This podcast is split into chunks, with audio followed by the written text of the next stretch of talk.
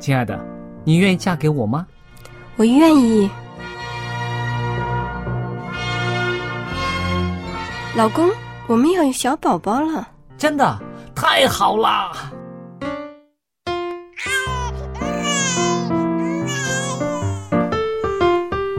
妈妈，妈妈，看我画的画，好看吗？真好看，宝贝画的太棒了，拿去给爸爸看看。爸爸妈妈，我去上大学了，你们多保重身体，我放假就回来。出门在外要注意安全。好好吃饭，天冷了，别忘了多穿衣服。好了好了，别多给唠叨。家里打电话哦。孩子啊，啥时候回来吃饭呐、你爸想你啦。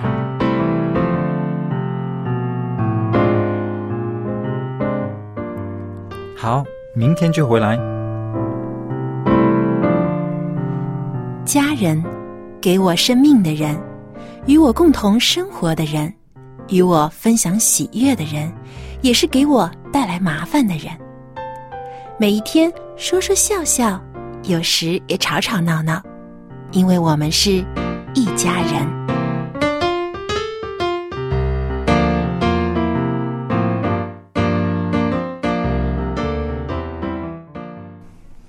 音机旁边的听众朋友们，大家好，我是佳丽。现在您收听的节目是一家人节目。那一家人当然不是我一个人了，还有我们的好朋友和家人在这儿哦。大家打个招呼吧。你好，我 Billy。大家好，我是 Jerry。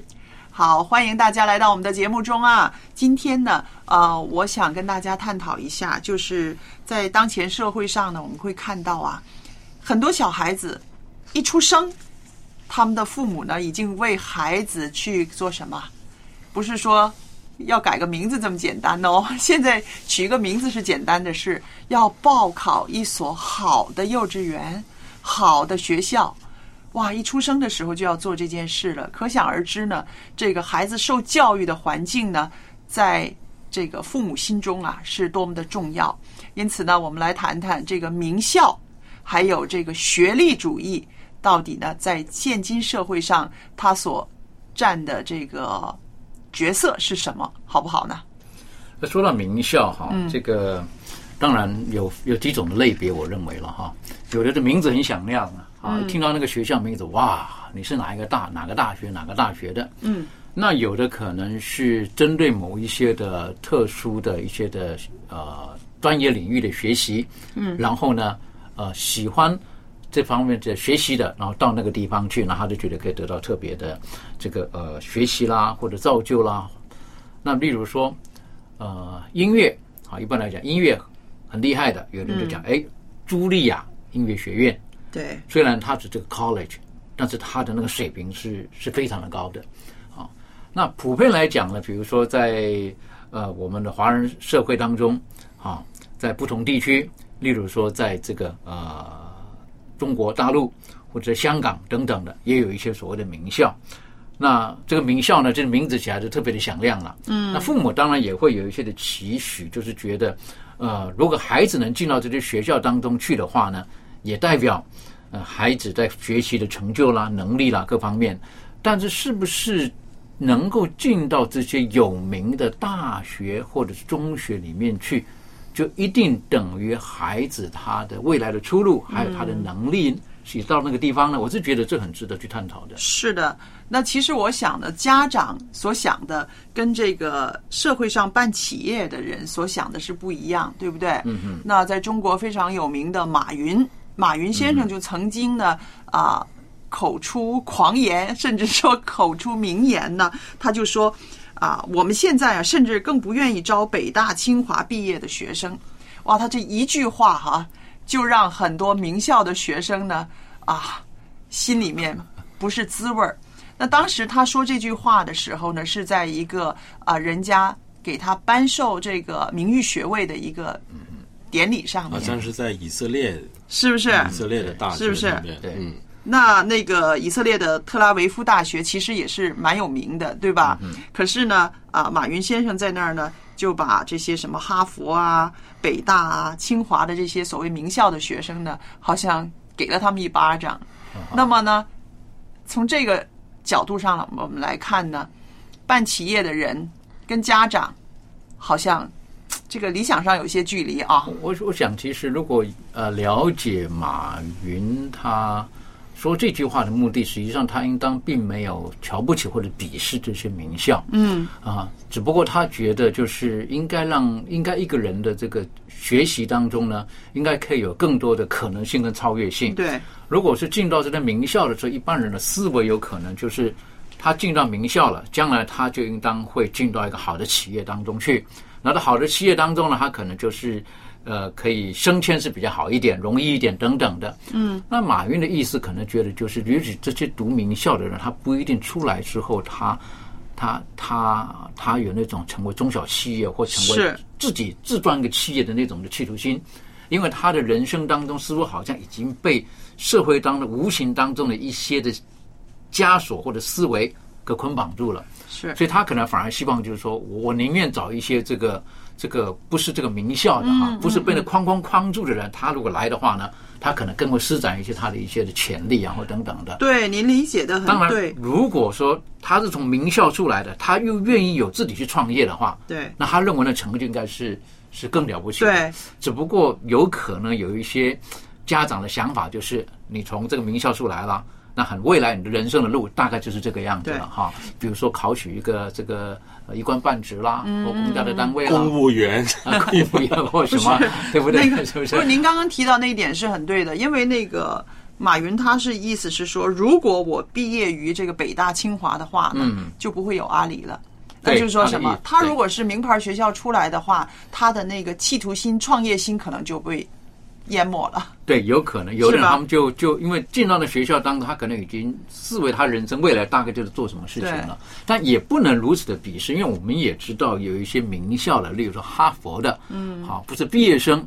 而是这个，而是这个还没毕业的哈，叫什么？这么叫做中辍生，是不是？嗯对啊，他终于离开了，反而成就了一件伟大的事，也是有的，所以不代表是不可能。可是不要迷失，其实您看啊，他能够考到哈佛的话，就证明其实他本身其实是很有能力的，嗯对不对？对。那我呢是作为一个家长来讲呢，啊、我是很真实的说，我其实蛮迷信名校的，我也蛮看重学历的。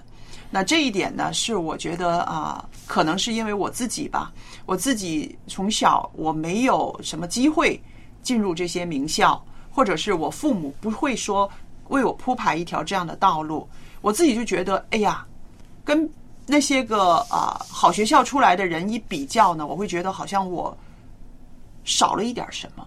嗯哼，例如人脉、朋友，朋友，嗯还有那个生活的圈子。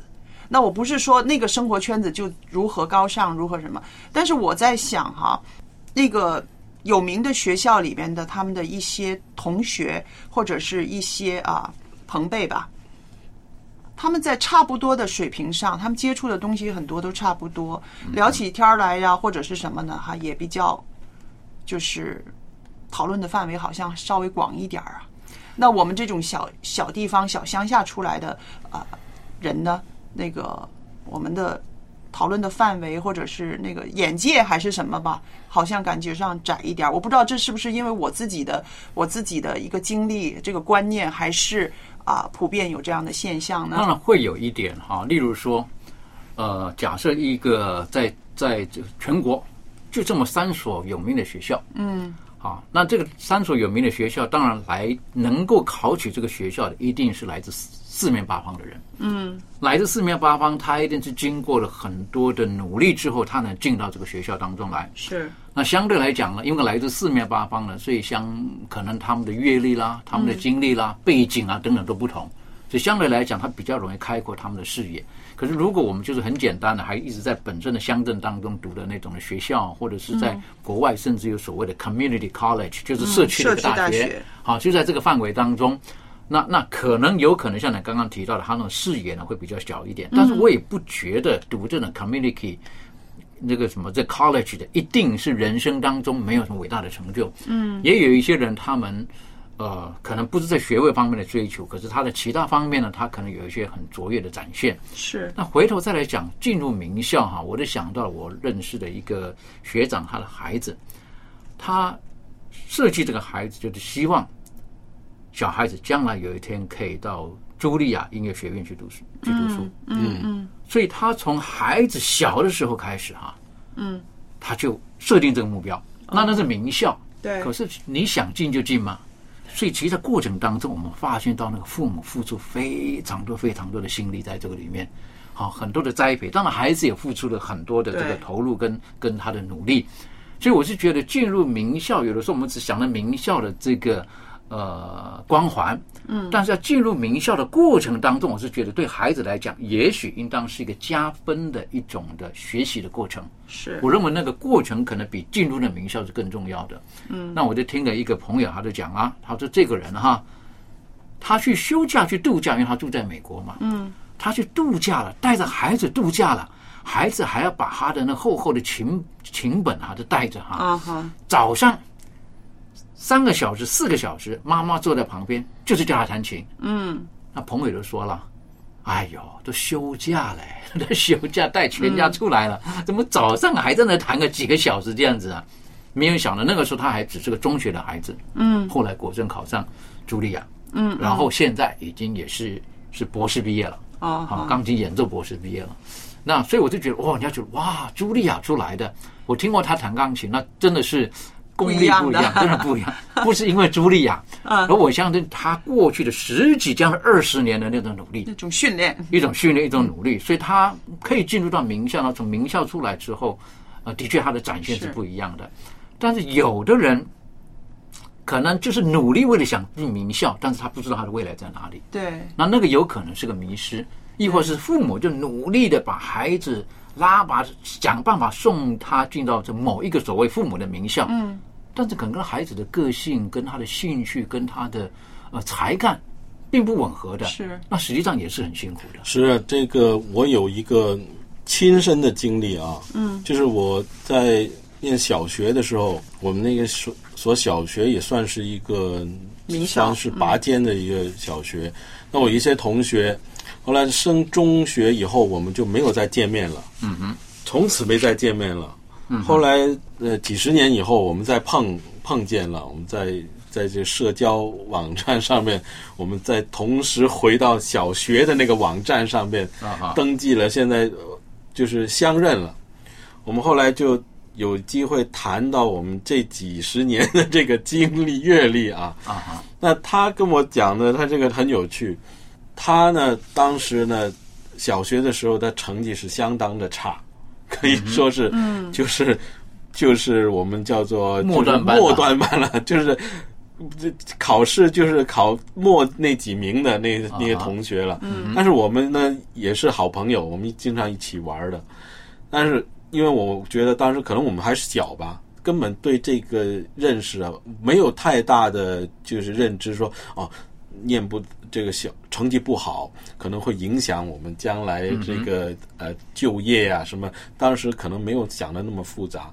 现在后来他说，我呢有幸呢就是那个中学呢，我找到一所比较好的一小一所中学，嗯，他呢。就因为成绩不好，所以呢，几所中学都拒绝他。哦，嗯嗯，后来呢，他跟另外一个同学成绩也跟他差不多的，也比可能比他更差的，嗯哼，好像比他好一点的，说是，就是说，哎，不行了，我们去找那一所中学吧。他说那一所中学，人家都说 不怎么样，不怎么样的中学，啊那个那他们就说没办法了，我们现在能有学校收我们，我已经不错了，你们是不是啊？后来呢，他们他就跟那个同学去报名去了，嗯，结果呢，那个同学呢没有录录取，嗯哼，他反而被录取了。后来长话短说，他因为是在我们在这个重点的小学啊，嗯，这他的成绩是最差的，嗯。哼，但是呢，他到了中学，他那个中学的成绩不是说太好的一所，比较中有中等的一所中学。结果呢，他发现他在那里，他成绩呢变成拔尖儿了。哦哈，自信心提高了，对了，他发现他在那里找到他自信了，他念书越来越投入，越来越呃努力。结果呢，考上大学，嗯嗯。而且呢还做了工程师。嗯。嗯。啊。他跟我讲了以后，他我回想我自己，我看我去了一所比他好的中中学，但是呢，我因为那里的人都是拔尖的同学。我反而变成我是那个末端末端班的同哎学，，你这个是真实的经历，我就是在那个网上哈找到了一个这个一个家长群儿。他们呢在分享一个话题，非常的激烈。他说：“你愿意你的孩子读这个名校的包妹 包围的，还是读普通过普通学校的？他年年考第一。”这些家长们呢就觉得啊，有的发表了，对不对？有一些就觉得、啊，我情愿他去跟那些个读书好的人跟着。跟下跟下跟他跟他跟下跟下呢，就可以呃成绩上去了。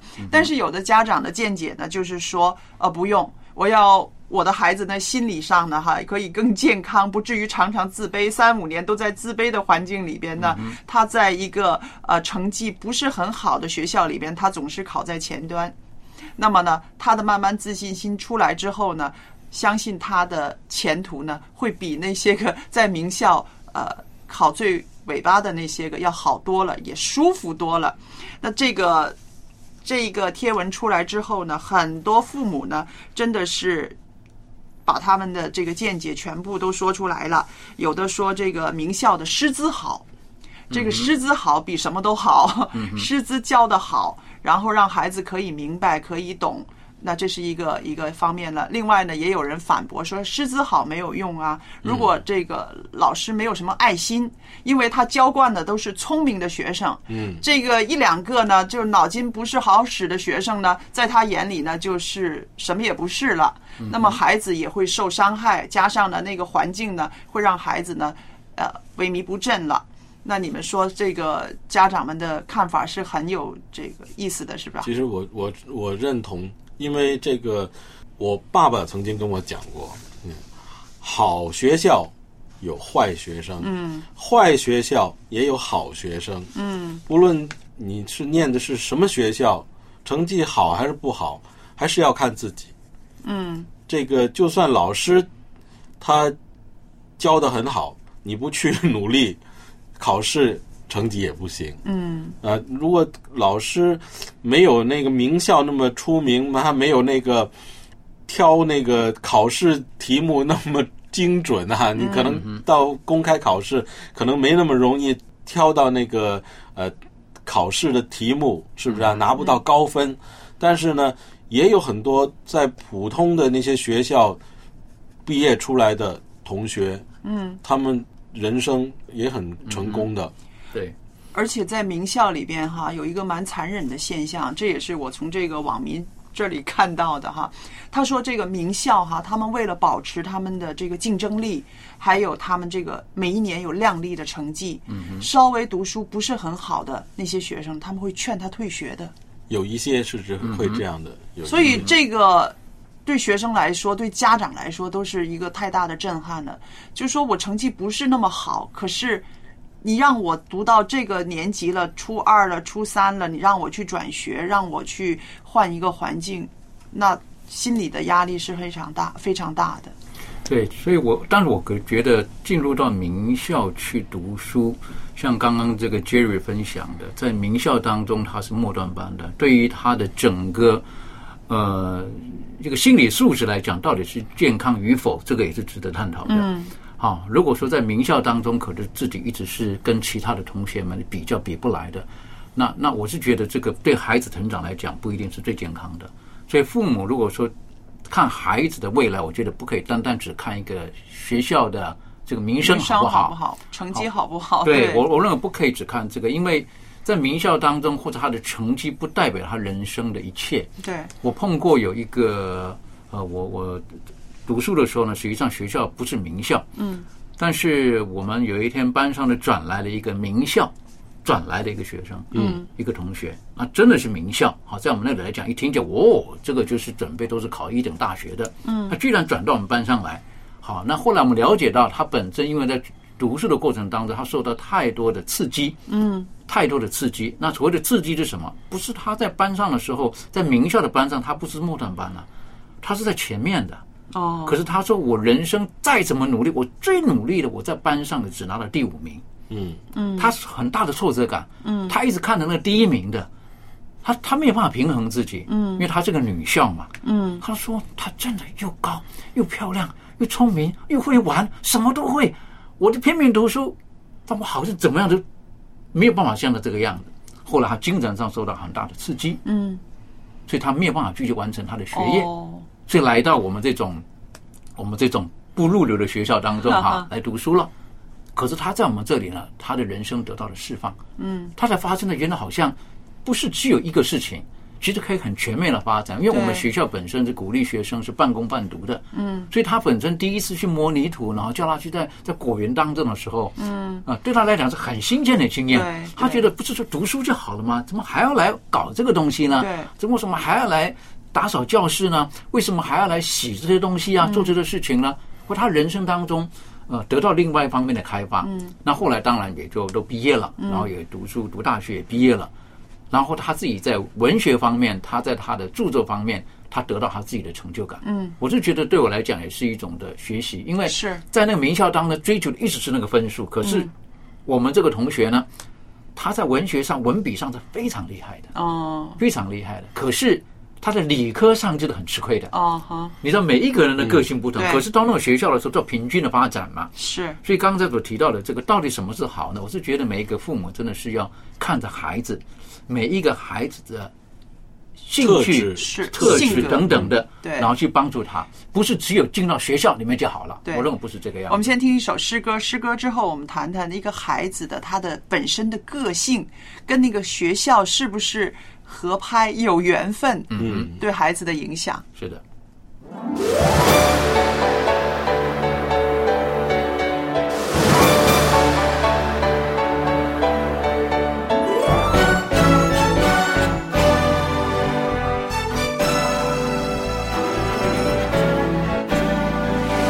从宇宙知道什么是无限，从太阳知道什么是永恒。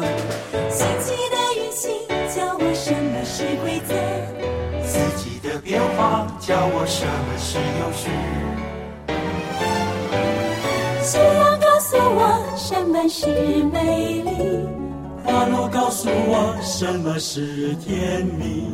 雪花告诉我什么是纯洁，小鸟的歌声告诉我什么是快乐。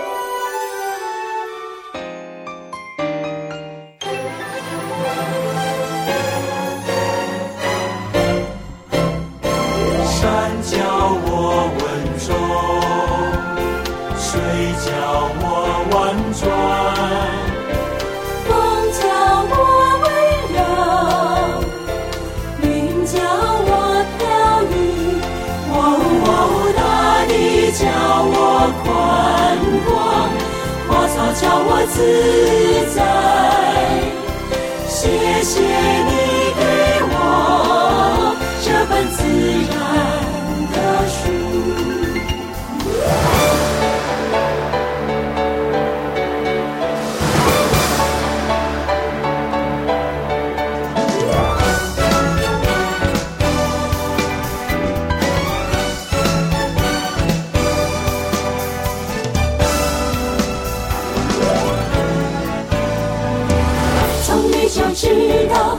么是无限，从太阳知道什么是永恒。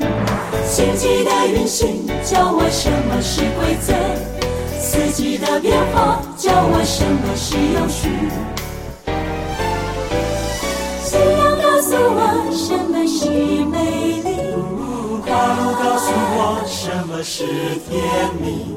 雪花告诉我什么是纯洁，小鸟的歌声告诉我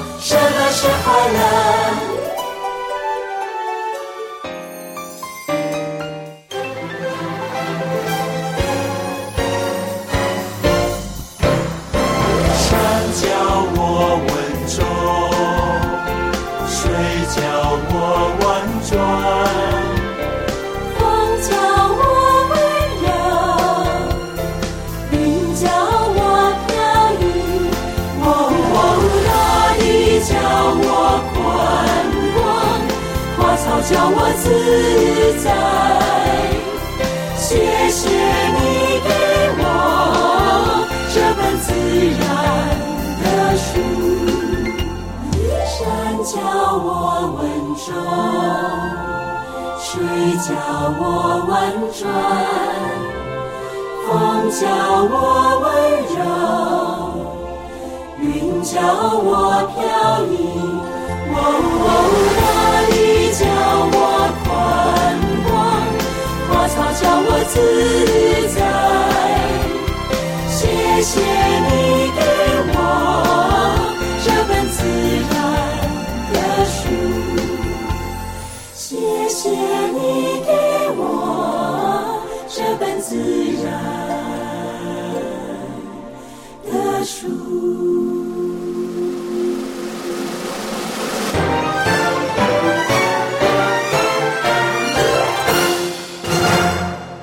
哇，我们刚刚听的这首诗歌叫做《自然的书》啊。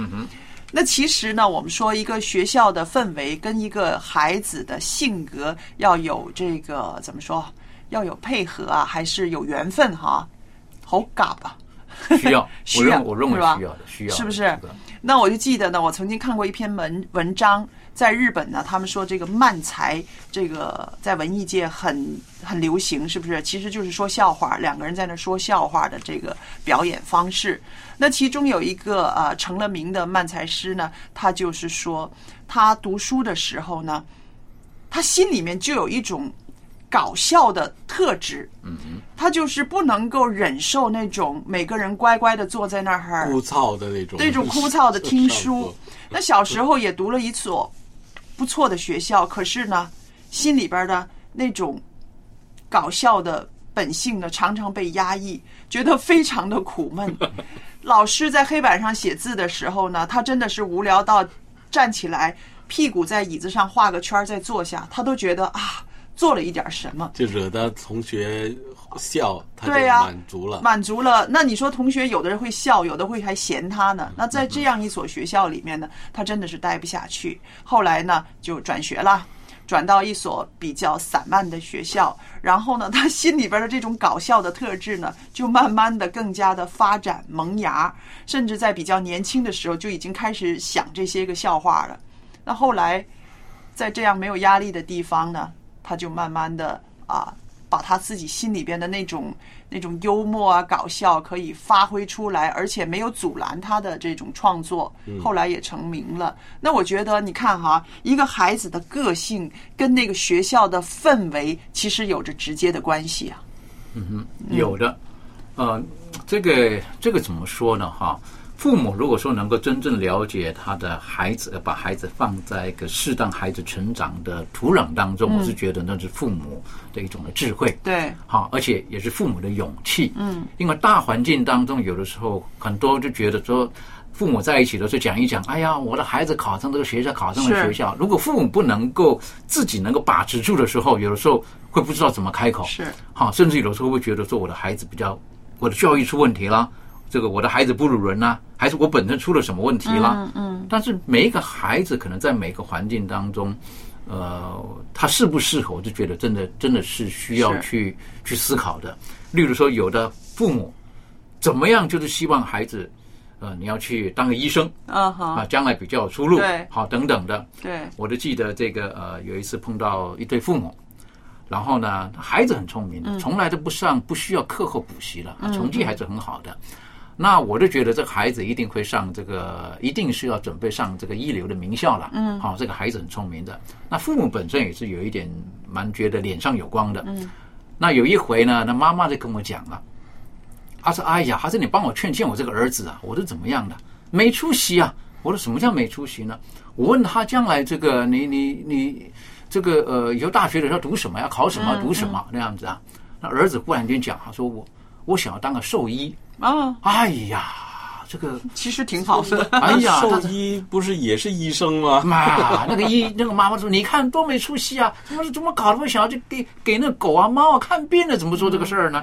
劝劝他吧。”那我当下我就觉得，就像你讲，没什么不好啊，多难得，很好啊。可是你知道呢，父母的观念嗯很强烈的。后来有机会跟着儿子聊天，嗯这样子，我说：“哎，你怎么会你妈说你想要当兽医，他说对呀、很好啊，我觉得一天跟这个孩子动物在跟着动物在一起，然后看着他们，然后可以帮助他们，我觉得很棒的事情啊。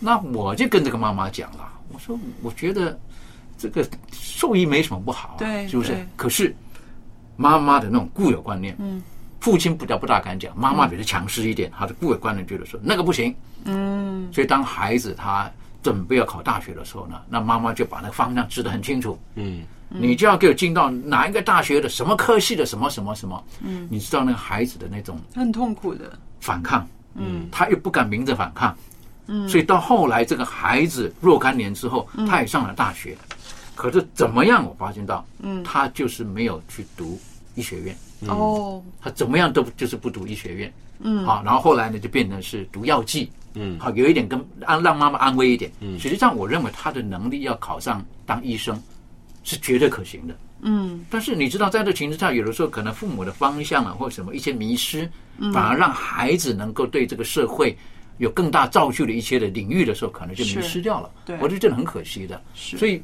我是觉得绝对不要把呃名校等于未来的出路画上等号。嗯而父母也绝对不应当把心里面当中认为的名校跟孩子的未来一定画上等号，绝对不要这么想这个东西。那我就是从一个家长的角度来讲，因为我认识一个朋友嘛，他自己就是说他的儿子呢，就是很会下围棋，就十几岁就已经得奖了什么的。那我们就跟他说，你不如让这个孩子呢在围棋方面发展。就是说，不要那么非得让他去补习学校啊，去干什么，多点让他围棋方面。你看妈妈她怎么说？她说：“我告诉你啊，我对他的要求不是说高，高到说非得要他做医生、做律师这些神科。他们现在的人叫这些科都是神科，男神女神进的地方。我只是要他呢，顺顺当当的大学毕业，做一个公务员也好，老师也好，安安稳稳的就好了。你知道吗，佳丽？如果让他靠他在围棋上面，他能够走出来拔尖儿，找到饭吃，你说是不是比做一个公务员更难？嗯哦，我说哦，原来家长有这样的想法也，也真的是很正常的。对啊，你看他就是说，他说你让他在围棋上面呃能够找到饭吃，他觉得机会更少，所以他就说，我就是盼望我的儿子能够安安稳稳的找一个工作，可以糊口安家就可以了。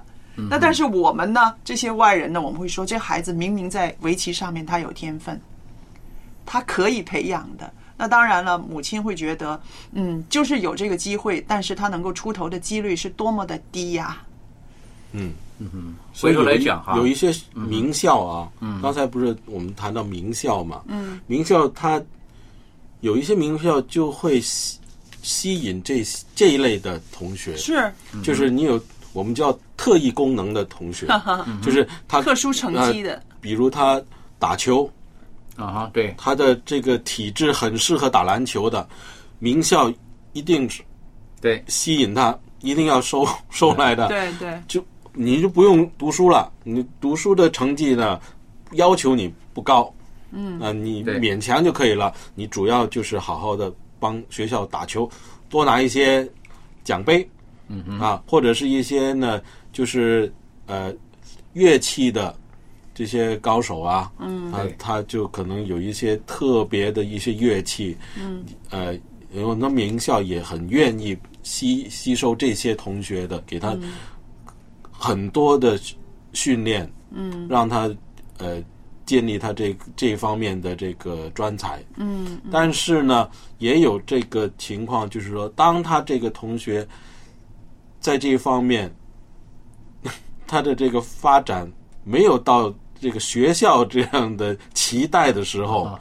这种同学也是会遇到一些就是可能挫折。挫折，嗯。就是学你你你已经你本来是可以为学校增光的，现在你怎么这个这个表能力现不佳能力 对啊，能力怎么欠缺了哈？嗯就是所以完全靠这些进名校啊，也会有一些不是说完全是可以就一定会成功的。但是我想，如果像刚刚您所提到的，进入到这些名校的时候，相对来讲，它的竞争力也大。当然啊，他你找的这个体格打打篮球的，不是就你一个，对呀都是那些可能找都是个这个高手全都是对不对？找了一群都是高手进来的高手了当然，我是觉得在都是高手的情况之下，可能竞争力会大，但是相对来讲呢，可能一个人的那种激发潜能的成长机会是的也是会有的。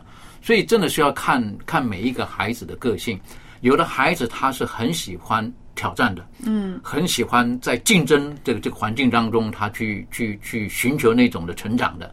但有的孩子的个性本身就是很温和的，嗯，他就不喜欢去比赛，不喜欢去竞争，他喜欢与人为善的。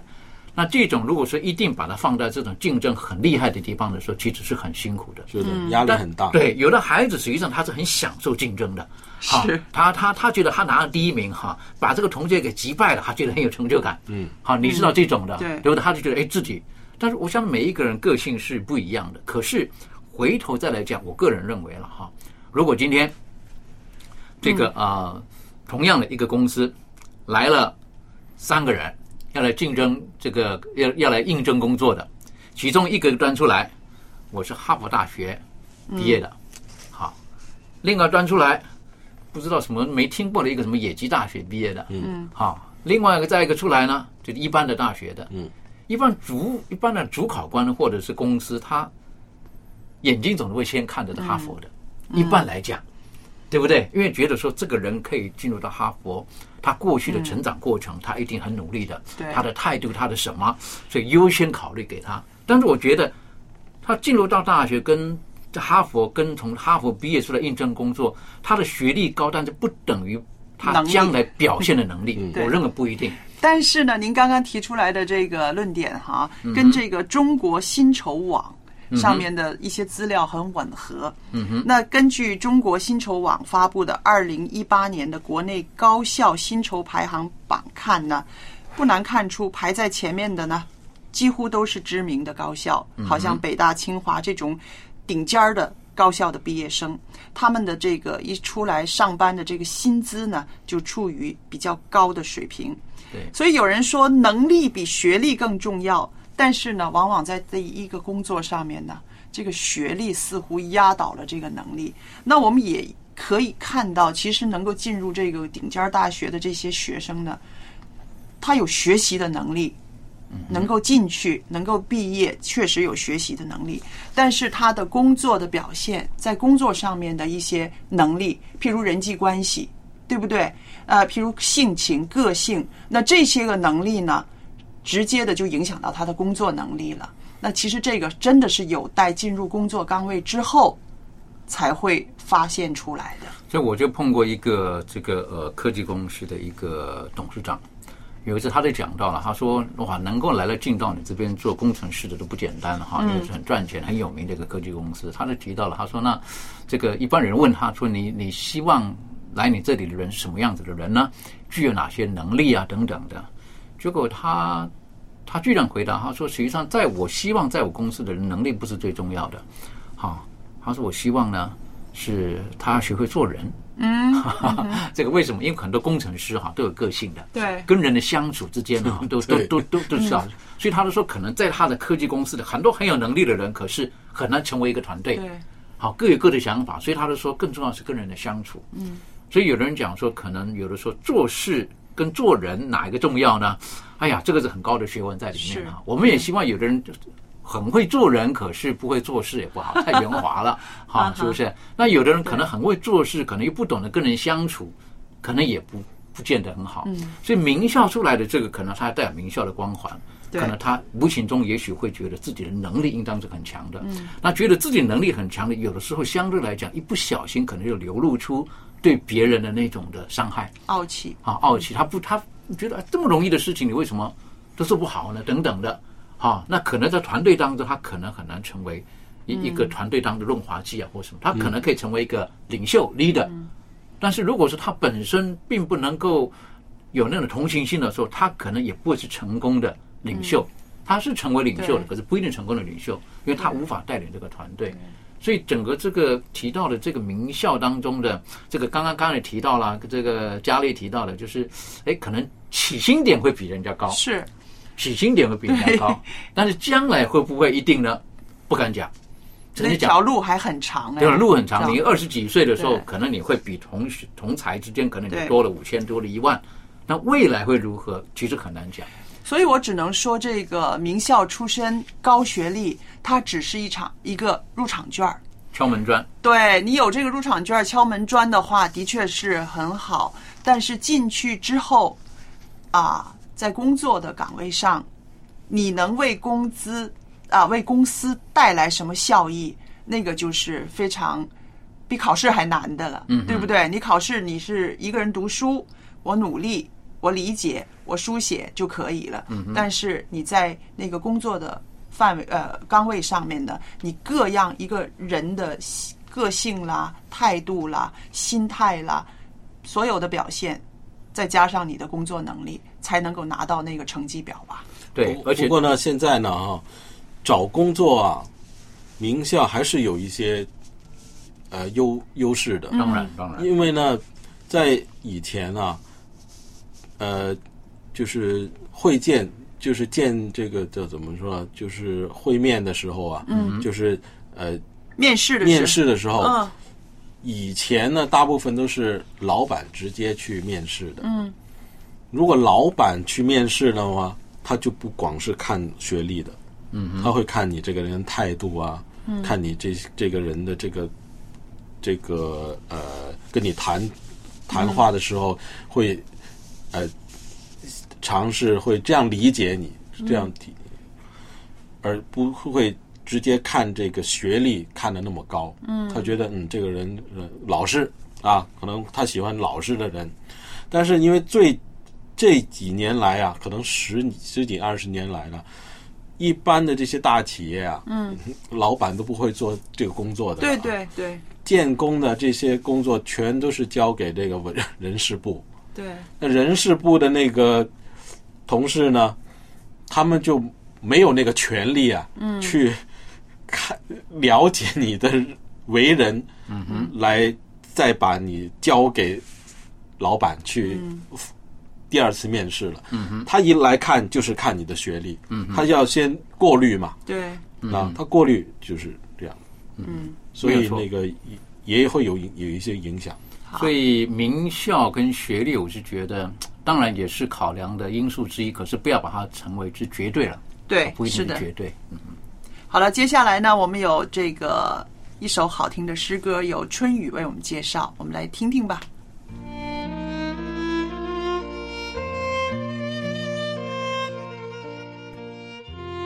每一个人，其实，在内心的深处，都希望能被关照。被照顾的感觉是温暖的，是安全的。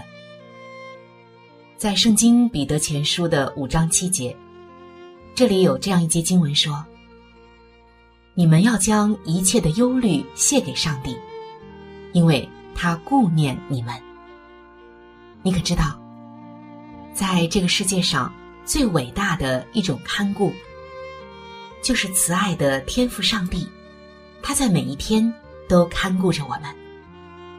当我在忧愁的时候，压力巨大的时候，有一首诗歌的旋律，常常在我的心中涌动着。这首诗歌的名字叫做《天父顾念你》。我相信这是很多的弟兄姐妹们都很熟悉的一首诗歌，也是大家非常喜爱的一首诗歌。天父顾念你，也正是我们今天所要分享的诗歌。这首诗歌的作者，大家知道是谁吗？它的作者是马丁夫人。马丁夫人原先是加拿大一个小镇的小学教师。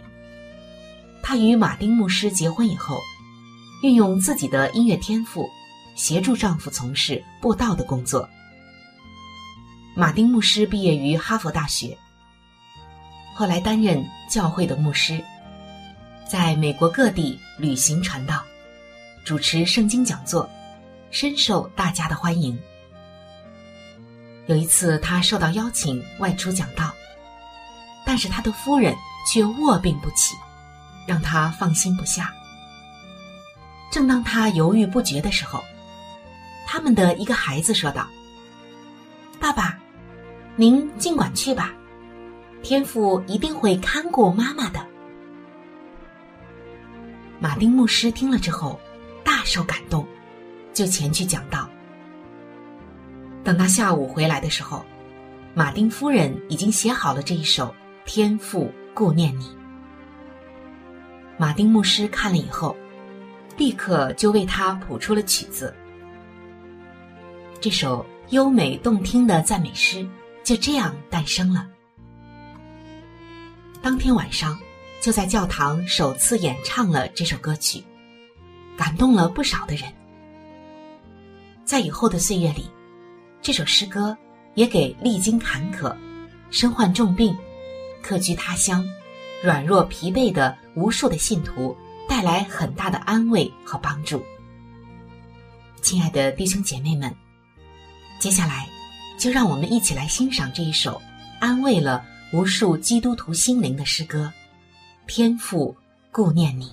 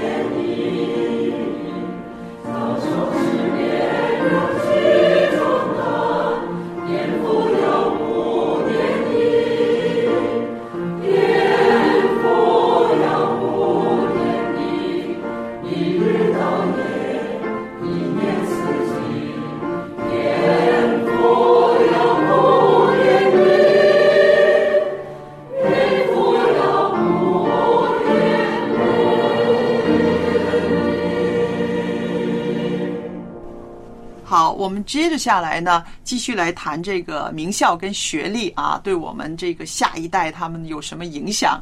其实我看现代社会呢，学历它已经不是衡量一个人能否胜任一项工作的这个唯一的标准了，因为现在的文凭啊，其实说真的，含金量在不断的下降。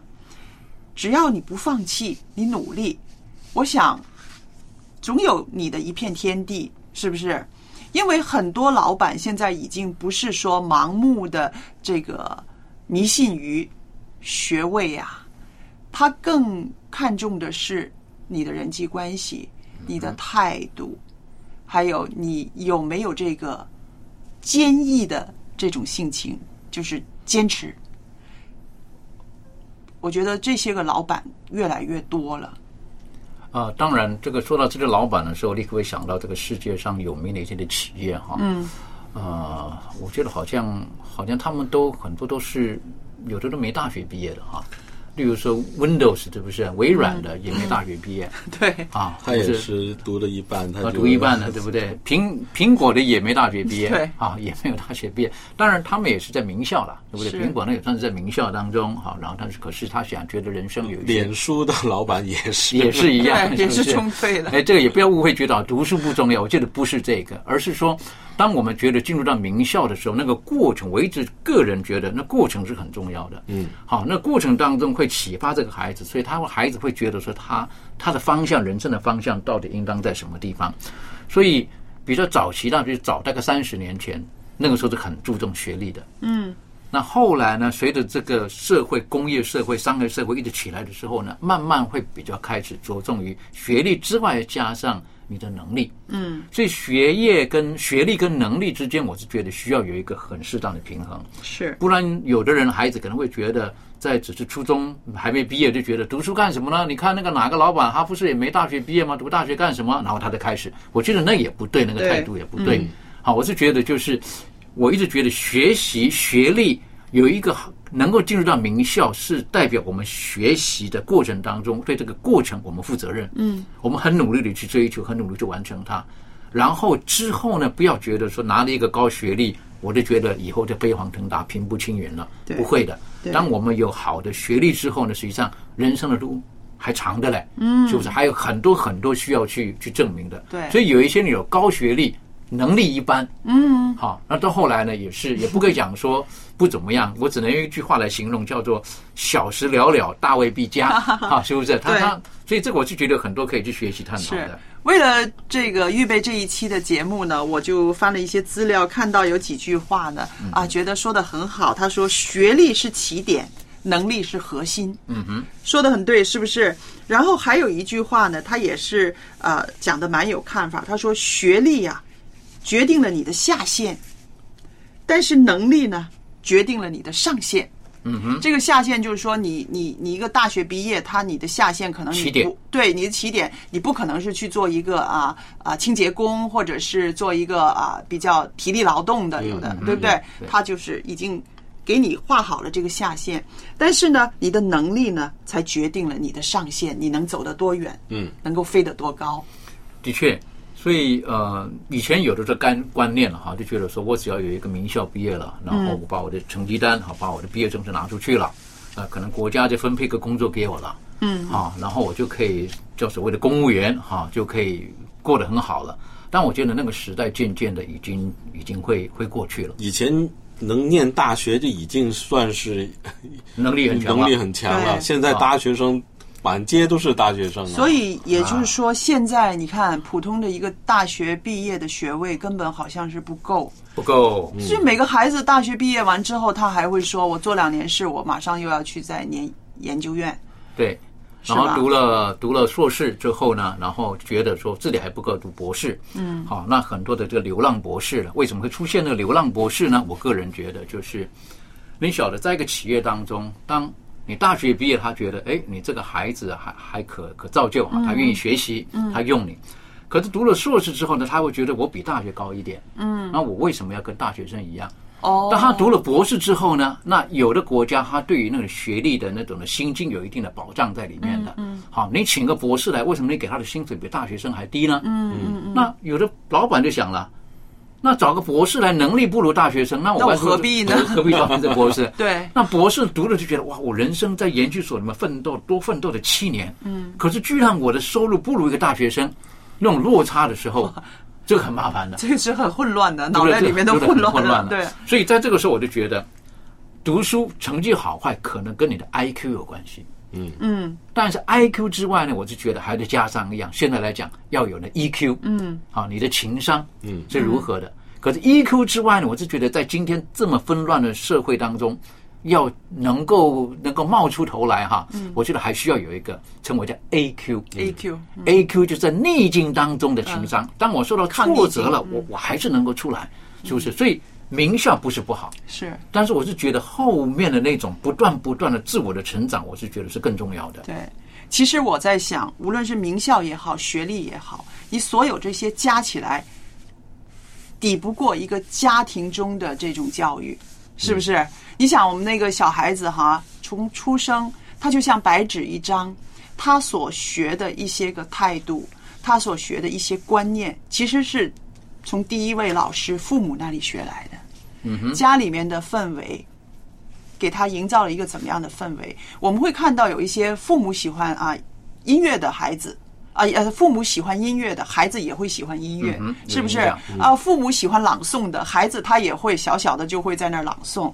那其实我们看到一个家庭的教育是比这些名校还有这些学历是更加重要的。对，有一句话我看到有一段话写的非常好，他说哈，他是有人说学历只不过是个交通工具，嗯，重要的是你要到哪里去。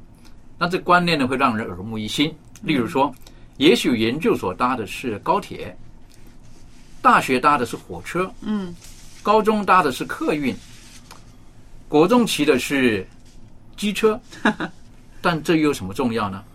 重要的是所到的地方是黄金的地区，嗯还是寸草不生的沙漠？嗯那我觉得蛮有意思的，啊对对对蛮有意思，非常有意思的。所以我就觉得学历不是不重要，但是更重要是我们对于人生的设定的那个方向，到底对于自己、对于家庭、对于整个社会是否是正面的，是否是有造就的。是的，听众朋友们，嗯那么今天呢，我们在这讨论的，其实我们无意去贬低学历，但是呢，学历呢并不等于实力，而且呢，学历加实力并不能够代表你的品格和你的爱心，是不是？嗯对这个世界上最无敌的是什么？是爱。